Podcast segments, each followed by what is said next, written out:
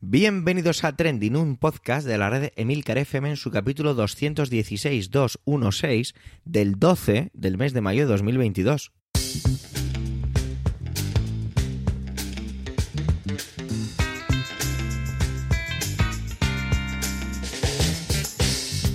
Trending es un podcast sobre lo que pasa, sobre lo que ocurre, sobre noticias que pueblan las redes sociales. Todo ello con opinión y siempre con ánimo de compartir. Por ello somos varias voces, aunque yo, Javier Soler, haga el presentador. Trending es tu podcast de noticias semanal. Adelante. Yo no sé vosotros, pero no estoy preparado para el calor que está haciendo ya. Sí, sé que es un topicazo de ascensor hablar de ello, pero de verdad, no estoy preparado. Vamos a empezar con Manuel, que esta semana sí que ha podido intervenir con nosotros y me ha encantado el texto que me ha mandado para su presentación y es que os lo voy a leer tal cual. Si el, día 9 de mayo es el día de Europa, la Europa de la paz y el día de la victoria en Rusia, quizá este 9 de mayo no haya nada más que celebrar en Europa y Rusia. Vamos, más claro imposible. Muchísimas gracias. Adelante, Manuel.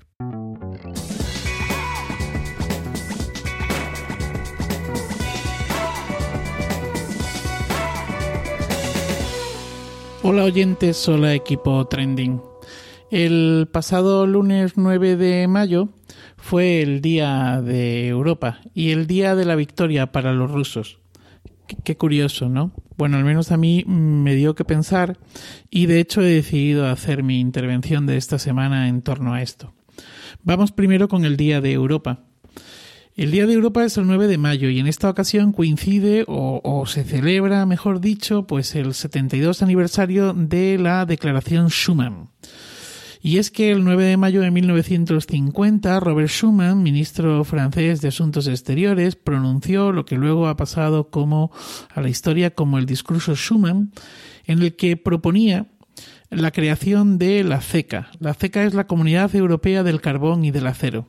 Este es el germen de la actual Unión Europea. Habían pasado ya cinco años desde el final de la Segunda Guerra Mundial, el mundo estaba dividido en dos bloques, capitalistas y comunistas, y desde la vieja Europa, o desde el viejo continente, como también se suele decir, pues los europeístas ven claro que frente a estos dos gigantes es necesario que exista algo, ese algo pues, es una entidad, una estructura supranacional que pueda dialogar de tú a tú con ambos. Y la mejor manera, eh, creen ellos, eh, pues sin duda desde la unión económica. Bueno, ya sabemos que poderoso caballero es don dinero, ¿no? Bueno, más tarde vendrá el Tratado de Roma, la CEE e, y así hasta la actual Unión Europea. Bueno, en realidad si entran en la web de la Unión Europea podrán leer textualmente que lo que se celebra es, y, repito, leo textualmente, el Día de Europa eh, cada 9 de mayo celebramos la paz, dice la web, ¿eh? el Día de Europa cada 9 de mayo celebramos la paz y la unidad en Europa. Esta fecha marca el aniversario de la histórica Declaración Schuman, en la que éste expuso su idea de una nueva forma de cooperación política en Europa que haría inconcebible, agárrense, que haría inconcebible la guerra entre naciones europeas.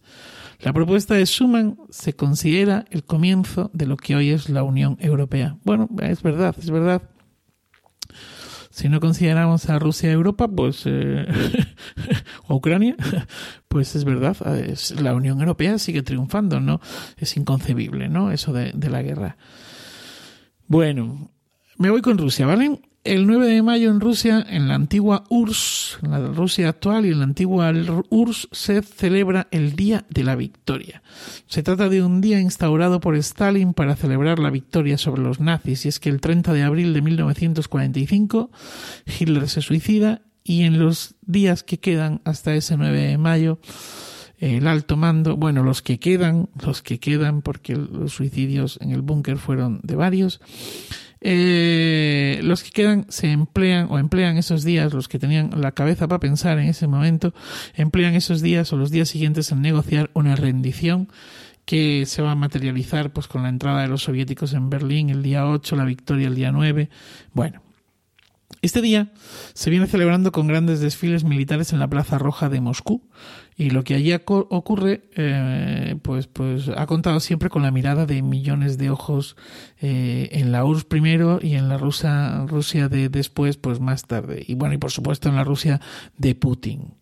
Tengamos en cuenta que vencieron a los nazis lo vencieron a costa de más de 20 millones de muertos. Así que sus pérdidas humanas no pueden quedar en el olvido. Y Stalin lo tuvo clarísimo. Em, ya, ya, ya he hablado en algunas ocasiones de la importancia del relato. Stalin sabía manejar el relato como lo sabía manejar Hitler. Bueno, y en general todos o casi todos estos, ¿no? Hasta el propio Putin. Bueno, desde hace una semana más o menos fueron apareciendo en Twitter diferentes tweets alusivos al 9 de mayo como el final de la guerra. Llegué a leer que Putin terminaría la guerra en ese día para hacerlo coincidir con la día, el día de la victoria. Parecía como que eh, se esperaba algo de ese día.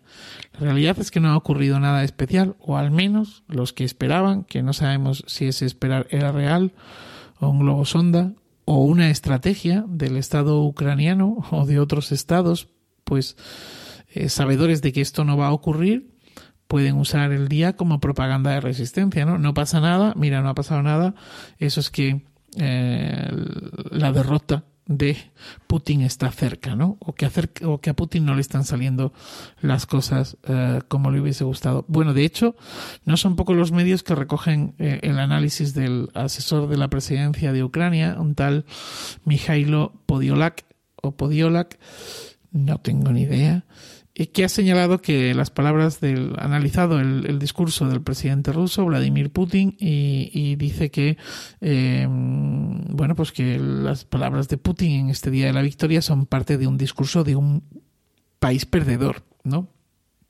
Incluso señala que parece un día trágico para Moscú, porque ya ni siquiera eh, creen en su propia victoria, ¿no? Estas son las palabras de este Mijailo. Eh, bueno, o sea, es interesante porque aquí también hay mucha propaganda y hay mucho relato. El discurso de Putin, el que hizo en la Plaza Roja, eh, negando decir una vez más la palabra guerra, giró en torno a la invasión a Ucrania eh, y, bueno, pues que fue la decisión más correcta. De hecho, él habla de o asegura que defender el país es algo sagrado y que tiene que defender Rusia de Ucrania porque eh, eh, bueno pues porque dice que, además las milicias de, Donbass eh, con los ejército con los soldados del ejército ruso pues que luchan por una tierra que es su tierra no Putin defiende la campaña militar esta para derrotar al, nazismo, ya lo sabemos, y también para garantizar la seguridad de Rusia frente a la amenaza de la OTAN, ¿no?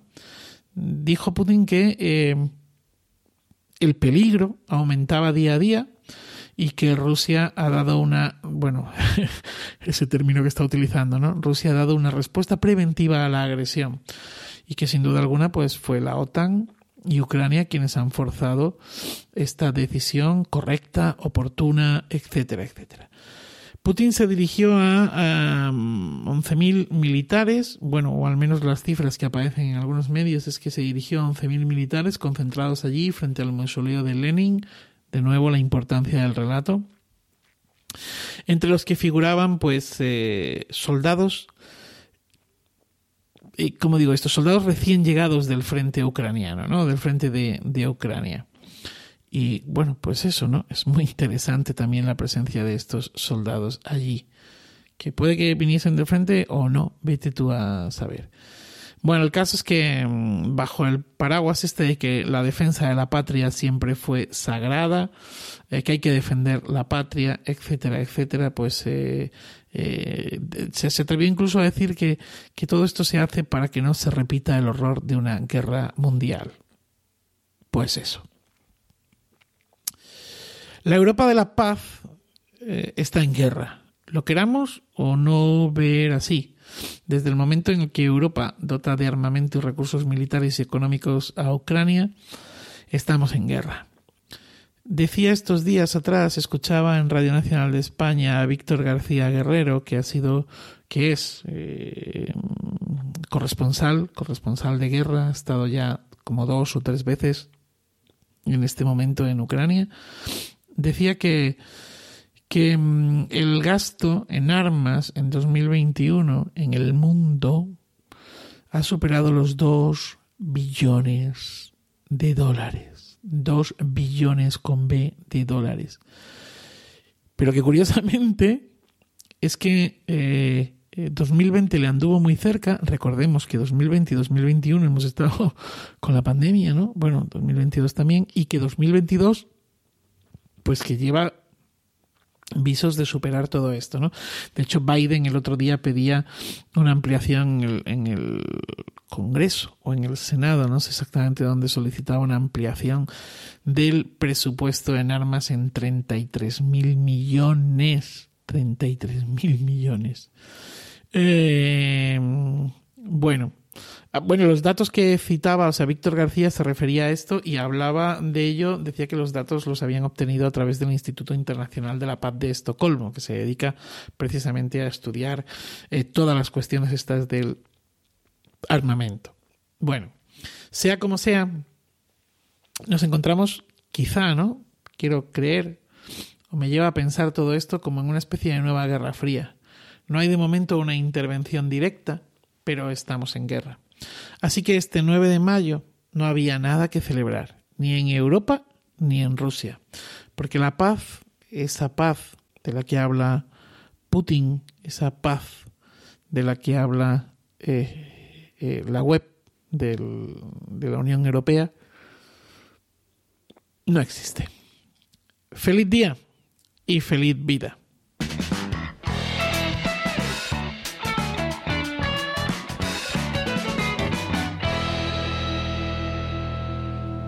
Antonio Rentero saca pecho de su compatriota murciano, Carlos Alcaraz, el gran tenista, y va a hablar de películas de tenis. Y es que Antonio, de verdad, me tiene enamorado con lo que está haciendo esta temporada, haciendo relación de los trending semanales con la historia del cine y la televisión. Adelante, compañero. Adelante, Antonio.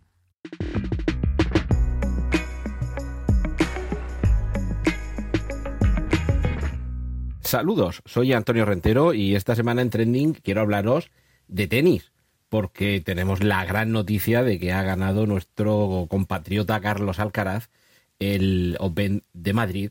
Y esto, bueno, esto es una notición porque esta es una de las grandes promesas del tenis nacional e internacional y que sea de aquí, de, de una pedanía del municipio de Murcia, pues esto nos llena de orgullo y de satisfacción.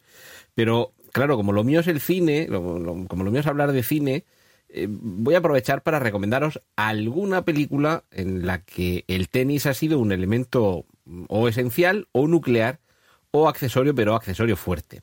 Por ejemplo, bueno, la película que se ha estrenado este año de King Richard, eh, con ese polémico, con esa polémica en los Oscars, con Will Smith sacudiéndole eh, la cara a uno de los cómicos que estaban haciendo alguna gracia en la ceremonia.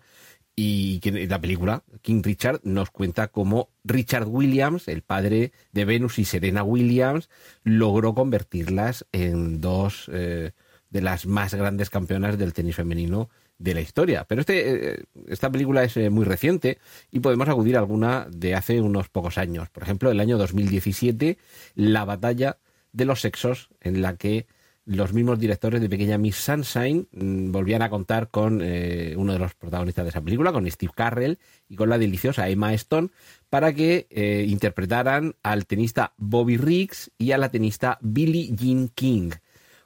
Él era bastante machista, ella era completamente feminista y se, se retaron en el año 1973 a un partido de tenis de un hombre contra una mujer para demostrar si era cierto lo que mantenía Bobby Riggs de la supremacía masculina en el tenis.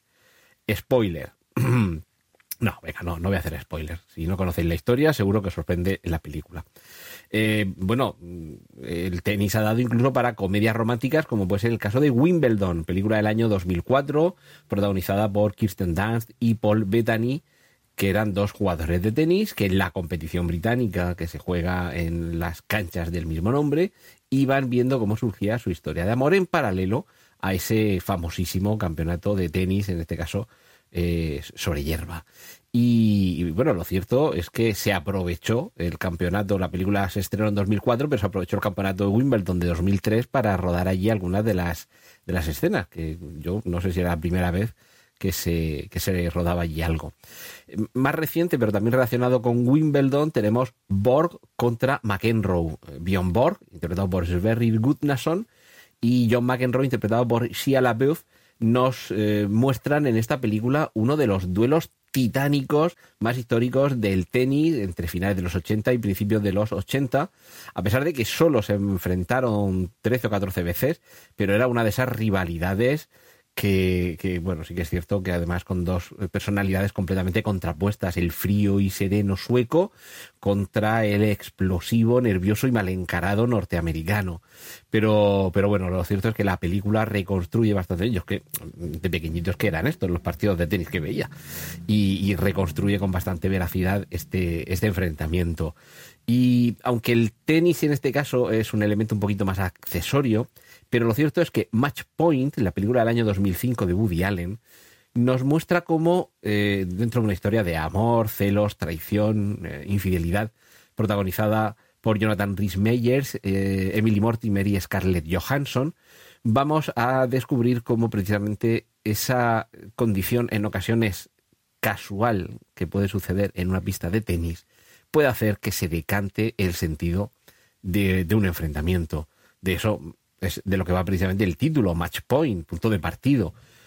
Y, no os quiero desvelar demasiado, pero hay un momento en el que se escenifica directamente en la película esa bola que golpea sobre el borde de la red y que puede caer a un lado o a otro. Pues el paralelismo entre lo que sucede en la vida de los protagonistas y lo que puede suceder en un partido de tenis es lo que nos cuenta esta película, este Match Point.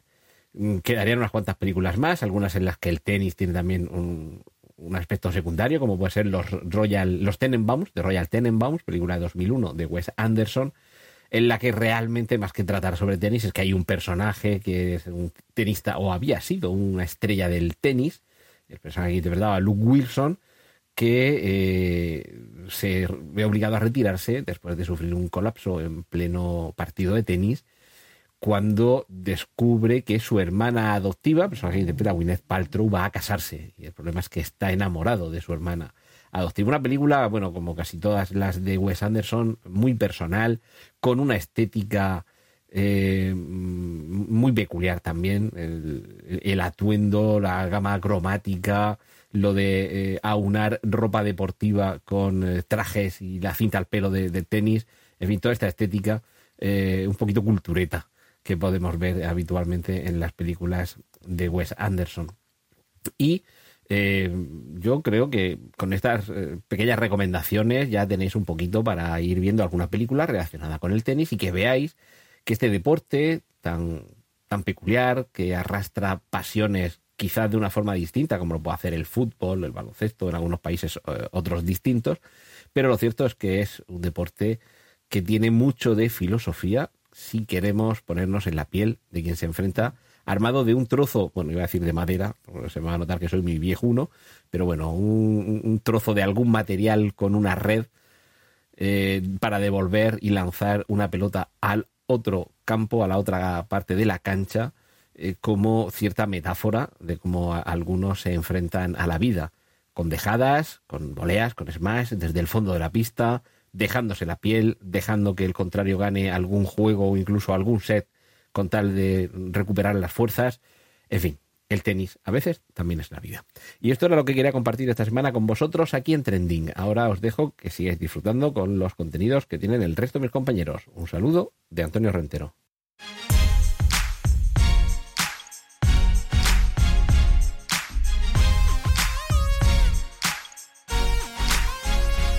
Hola, soy Javier Soler. Bienvenidos a Javier Soler presenta Diversión con Banderas. Si sois fans de Big Bang Theory habéis entendido la referencia y si no, pues lo siento un montón. Buscarlo en YouTube y seguramente lo veáis rápidamente. ¿Por qué vengo a hablar de Banderas? No de Antonio Banderas, que bueno, podríamos hablar de él, que es un actor más que reconocido, de trayectoria internacional. Vengo a hablar de la bandera de Macedonia del Norte. Bueno, no, mentira, no vengo a hablar de la bandera de Macedonia del Norte, vengo a hablar de lo que ha pasado con la bandera de Macedonia del, Norte, perdón. ¿Qué ha pasado con la bandera de Macedonia del Norte?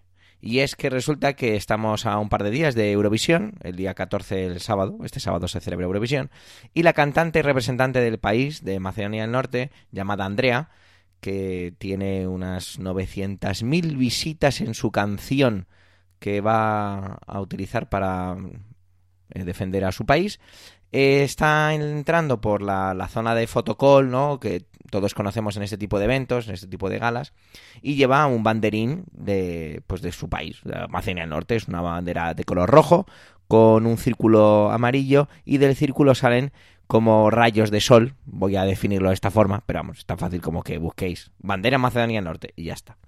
Y resulta que cuando está haciéndose las fotos, pues la chica coge este banderín y lo lanza para que, pues, son unas fotos, digamos, que ya ha pasado una parte protocolaria, o eso interpreto yo, cuidado, y pasamos a unas fotos más personales de ella, eh, para en lo que se llama la alfombra roja, ¿no? ¿Vale? Y esto, pues, fue televisado, eh, lo captaron las cámaras de... Vamos, las cámaras en general, y los diferentes países eh, reciben la señal y de ahí la tiran a sus la tiran a sus propios países en la emisión. Lo estoy expresando fatal, pero creo que me entendéis perfectamente, ¿vale? Los derechos de, del evento, ¿no? De la retransmisión, que no me salía.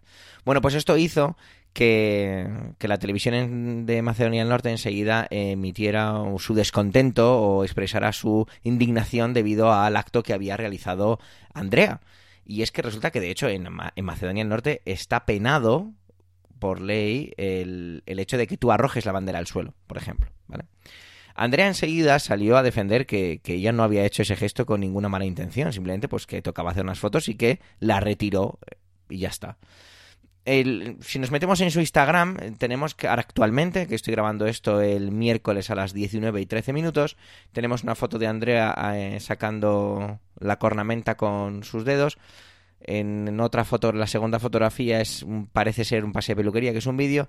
La tercera es un, está inclinada. Y la cuarta tiene ella la bandera detrás haciendo un gran gesto, sujetándola, extendiendo los brazos. Y bueno, pues ahí tenemos el gesto de la bandera. Yo enseguida me pregunté, ¿no? Y dije que, que cuántas veces, ¿no? O en cuántas ocasiones han pasado y seguirán ocurriendo, utilizamos las banderas como excusa. Y esa es la palabra clave de mi intervención de hoy, la excusa. Últimamente siempre utilizo palabras clave. La semana pasada fue lo de punto de inflexión, este año es la excusa. Y es que utilizamos las banderas como excusa. Enseguida, eh, buceando, buceando, buceando, me encontré con un artículo que me ha encantado, ¿vale? Del país, que es un artículo de 2015, ¿vale? Del 5 de julio de 2015, escrito por Guillermo Altares, que se titula ¿Por qué son tan importantes las banderas? Y es que me me ha fascinado este artículo porque de una manera muy sencilla y pues en siete, ocho párrafos, habla pues de la importancia en la que se generan las banderas, de ese simbolismo, que quizás sea otra de las grandes palabras de esa intervención. Aunque para mí la clave es la excusa, porque utilizamos esas banderas para escudarnos. Tenemos grandes momentos de la historia en los que están amparados en las banderas.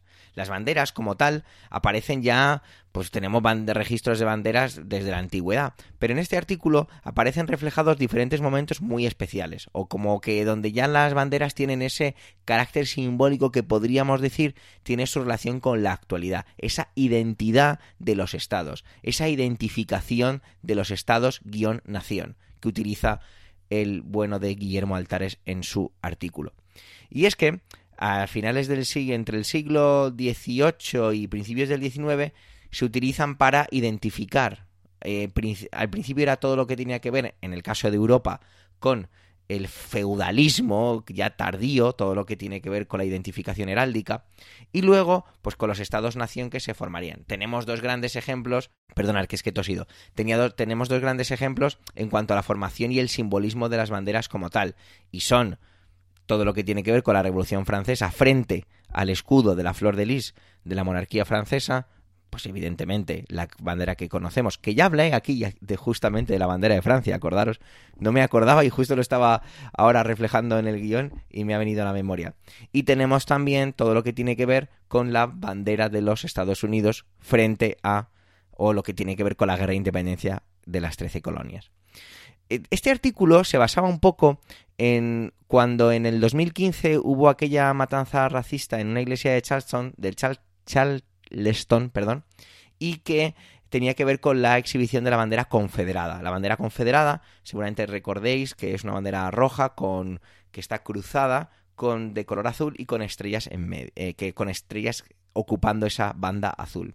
Yo le preguntaba a mi mujer, que es de origen estadounidense, y me dijo que, que para mucha gente en Estados Unidos sacar la bandera confederada es casi casi igual, atención a lo que voy a decir, igual hay gente que se sorprende mucho con esto, pero me fío de lo que me dice mi mujer porque es ciudadana norteamericana, que es casi casi, en algunos aspectos, eh, compararla con sacar una bandera, una bandera con la esvástica nazi. Atención a lo que acabo de decir, ¿eh? Y aquí vamos a otro simbolismo. ¿Qué simbolismo hay más grande que la bandera roja con el círculo blanco y la esvástica dentro? Las banderas son eso, son símbolos. Y en España tenemos un gran ejemplo sobre los grandes problemas que tenemos con las banderas. En la bandera de España, la bandera constitucional, la bandera rojigualda, ¿no? Perdón, rojigualda, o sea, lo he dicho fatal. La bandera bicolor, ¿vale? Porque rojigualda no puede ser.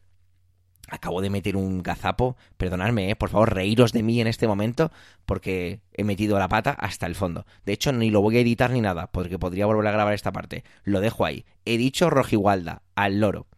Pero bueno, como iba diciendo, en España tenemos un gran problema también con identidad de bandera. Y una de las personas que nombraba el bueno de Guillermo Altares en su artículo, que ahora mismo no recuerdo porque lo he anotado y no tengo el artículo delante, hablaba de que en España cuando se creó la bandera no, no existió un pacto real que la sociedad haya terminado de asimilar. Por eso no nos identificamos o hay una gran parte de la población que nos identifica y siempre están esas polémicas todos nos acordamos de todo lo que tiene que ver con País Vasco, Cataluña, donde la bandera nacional convive o más bien lucha con la bandera de las autonómicas y que tienen esos problemas o esas luchas detrás de al final un trozo de tela que sirve para identificar. Pero bueno, eh, ahí está la clave, ¿no? La identidad, el, el simbolismo, el escudarse, el excusarse detrás de una bandera para hacer ciertas cosas. En España eh, sí que hemos tenido mucho, y te seguiremos teniendo, creo, en un futuro cercano, muchos conflictos con la bandera. Recuerdo también que la UEFA, la, Organización de Fútbol Europeo, sancionó al Fútbol Club Barcelona por exhibir banderas eh, que tienen que ver con el, independentismo catalán en, en la final de la Champions League. Es decir, las banderas no están exentas siempre de ese simbolismo y de esa excusa. Yo, la verdad es que no, conozco a la trayectoria de esta mujer, de Andrea, no tengo ni idea. He visto el vídeo tres o cuatro veces, porque el vídeo dura segundos. Creo que no deja de ser una excusa, porque además aquí viene, como dirían en un podcast de cuyo nombre ahora no me acuerdo, no es que no quiera acordarme, sino que no, me acuerdo. Bueno, creo que era, en, si lo digo mal, disculpadme, creo que era Post Cinema, si hay, algún, escuchante de aquel podcast, que decían vamos al meollo del cogollo. Y es que, eh, digamos que la televisión macedonia se planteaba retirar a Andrea. Pero claro, resulta que estaban ya fuera de plazo y que eso económicamente tenía unas consecuencias, mm, bueno, que había que tener en cuenta y sobre todo consecuencias económicas y de derechos de retransmisión de más cosas, ¿no? Es como un paquete de, de diferentes programas, shows o lo que fuere. Pero sí que se planteaban, haciendo un poco yo creo que de excusa, ¿no? O como para seguir dándole importancia, que mm, se plantearían no participar el año siguiente y tomar las medidas y las sanciones oportunas cuando la delegación vuelva de Turín, que es donde se eh, va a celebrar la Eurovisión. Vamos, yo soy Andrea, perdón, yo soy Andrea y no vuelvo a no vuelvo a Macedonia del Norte, no vaya a ser que me encarcelen, ¿no? que podría llegar a ocurrir. Yo, eh, la semana pasada, cuando hablaba del punto de inflexión y lo loco que está el mundo, más loco me parece que sigamos teniendo como, no sé, yo creo que los símbolos, símbolos son y tienen que respetarse y tienen que tratarse con, con la identidad que nosotros queremos otorgarle, pero yo creo que hay que hilar demasiado fino si uno ve el vídeo en el que ve que Andrea lo que está haciendo no es, eh, digamos, despreciar la bandera, sino que la está lanzando porque no tiene a quien dársela para realizarse unas fotografías. Para lo que queremos tenemos la piel muy fina, para lo que no queremos, no la tenemos. Para seguir consintiendo muertes en el mundo constantes, eh, pobreza, desigualdades y demás, ahí nos da igual la bandera, no nos importa. No pensamos en la bandera. Ah, pero si alguien la cuelga en un balcón, si alguien la quema, si alguien la pisa, si alguien la pone en tal sitio o la utiliza para tal otra cosa, enseguida nos sentimos como muy ofendidos y, y la piel se nos eriza y nos exaltamos y el pulso se nos acelera. No sé, las banderas banderas son y que creo que deberíamos dejar de pensar en que todo se base exclusivamente en el simbolismo de la identidad y pensemos en dar un paso más adelante y definamos de verdad qué es la identidad y qué es lo que queremos hacer como sociedad moderna.